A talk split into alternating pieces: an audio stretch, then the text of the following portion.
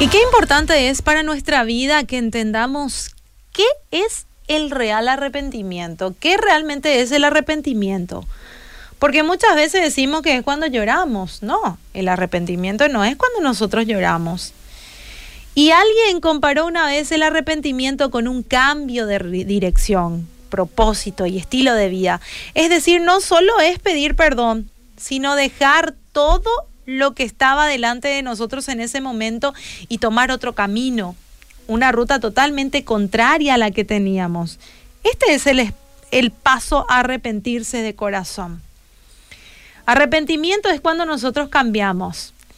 Y quiero enfatizar unas palabras de un pastor, escritor y teólogo muy reconocido, donde decía, Clemente, uno de los discípulos de los apóstoles, cuenta que Pedro se arrepintió de tal modo que toda su vida después, cuando oía el canto de un gallo, caía de rodillas y lloraba amargamente pidiendo perdón por su pecado.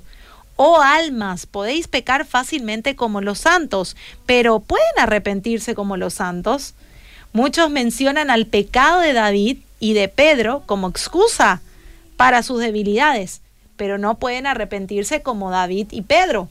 Por lo tanto, han de perecer para siempre, decía este teólogo, escritor y pastor. Y bueno, el arrepentimiento de Pedro por su traición fue tal que no era el mismo de siempre. Él en ese momento entregó su vida entera a la obra del Señor y no lo detuvieron las amenazas de muerte. Simplemente él decidió tomar otro camino.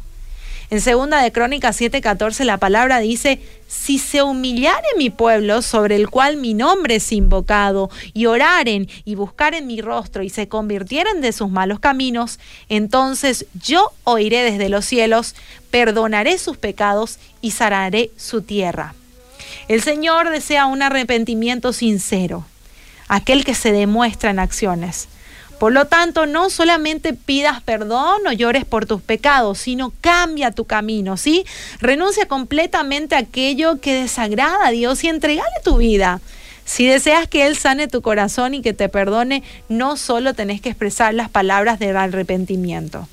Y para finalizar, quisiera citar nuevamente esas palabras de este teólogo que dice, el arrepentimiento no es fácil y está más allá de las fuerzas humanas.